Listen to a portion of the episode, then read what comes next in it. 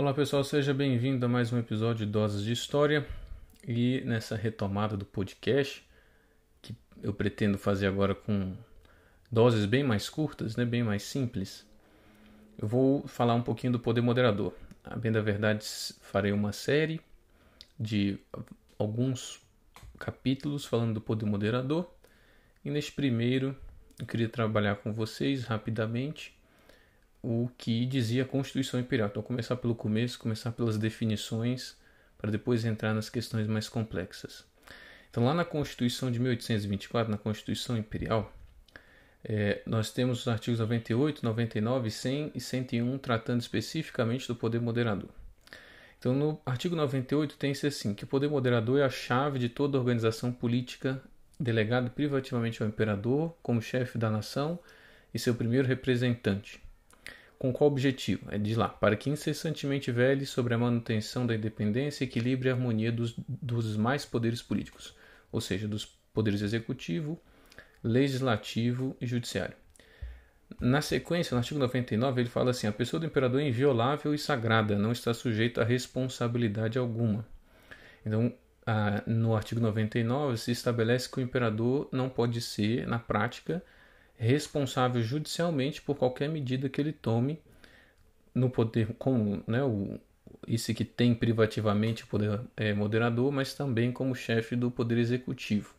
E aqui misturando um, é, nesses artigos 98 e 99 a gente consegue perceber tanto a tradição do antigo regime, né, de tratar o imperador como uma figura sagrada ou sacralizada, né, enquanto que no 98 nós temos a ideia de soberania da nação, né, de, do imperador como chefe supremo da nação. Então, aqui nesses dois artigos nós percebemos as tradições né, e, os, e as ideias né, que estavam em conflito naquele momento, em 24, mas que depois vão, digamos, se tornando mais uniformes em direção à ideia de soberania da nação.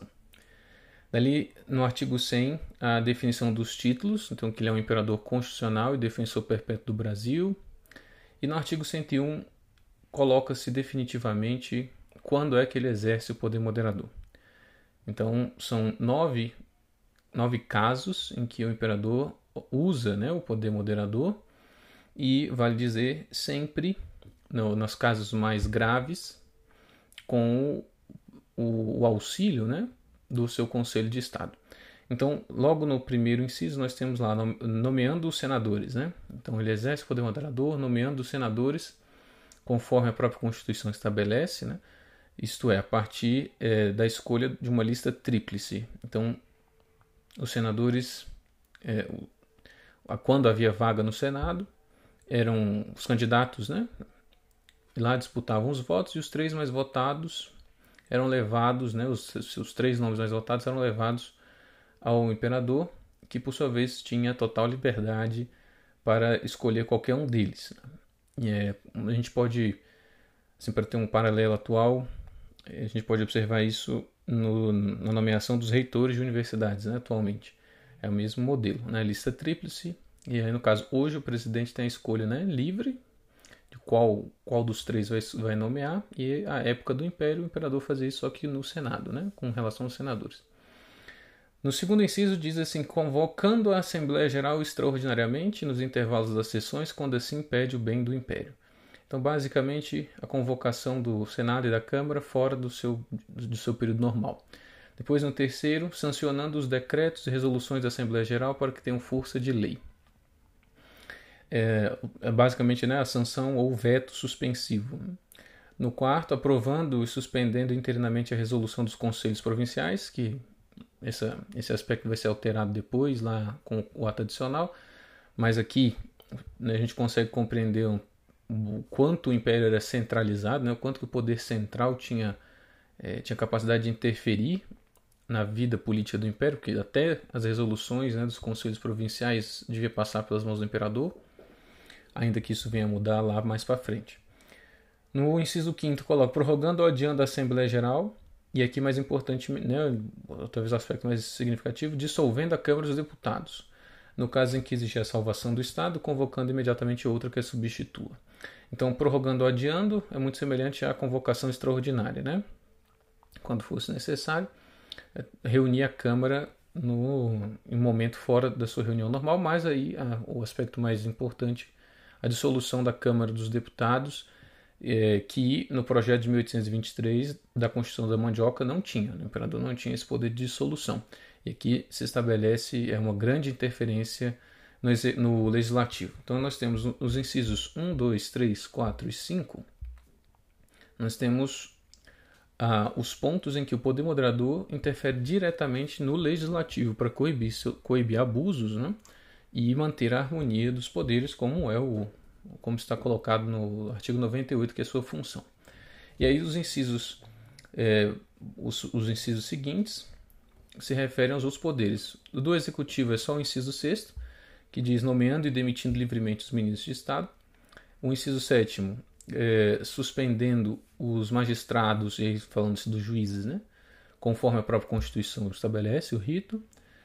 No oitavo, perdoando e moderando as penas impostas e os réus condenados por sentença. E aqui, né, então, uma interferência nas, na, na, forma como se distribui a justiça. Né?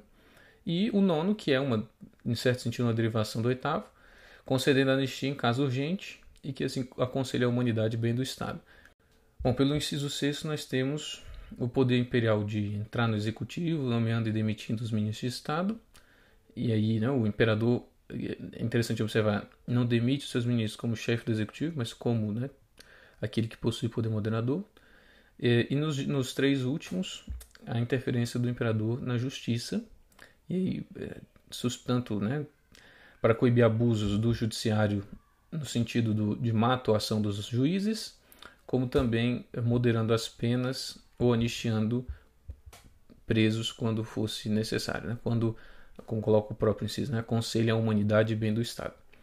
Mas, gente, então esses são é, os pontos, né? é isso que está colocado na Constituição sobre o poder moderador, que é muito mais, uh, parece muito mais simples do que costumeiramente a gente ouve falar, né? como se com o poder moderador o imperador pudesse fazer o que bem entendesse, não é bem assim. E aí, nas nossas próximas doses, nós falaremos aí um pouquinho das discussões acerca do poder moderador que se estabelecem no Império. Então é isso e até a próxima.